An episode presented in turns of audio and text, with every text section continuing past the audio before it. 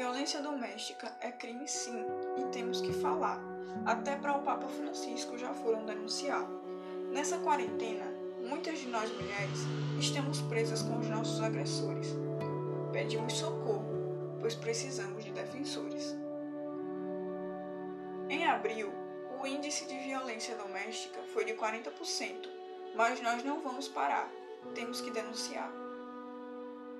Violência doméstica não é apenas contra a mulher, pois entre jovem e criança também pode acontecer. No Brasil, entre crianças e adolescentes, o índice cresceu 18%. Isso vai de norte a sul, leste a oeste. Sei que não é fácil denunciar, mas para sua liberdade é preciso se pronunciar. Diz que 180.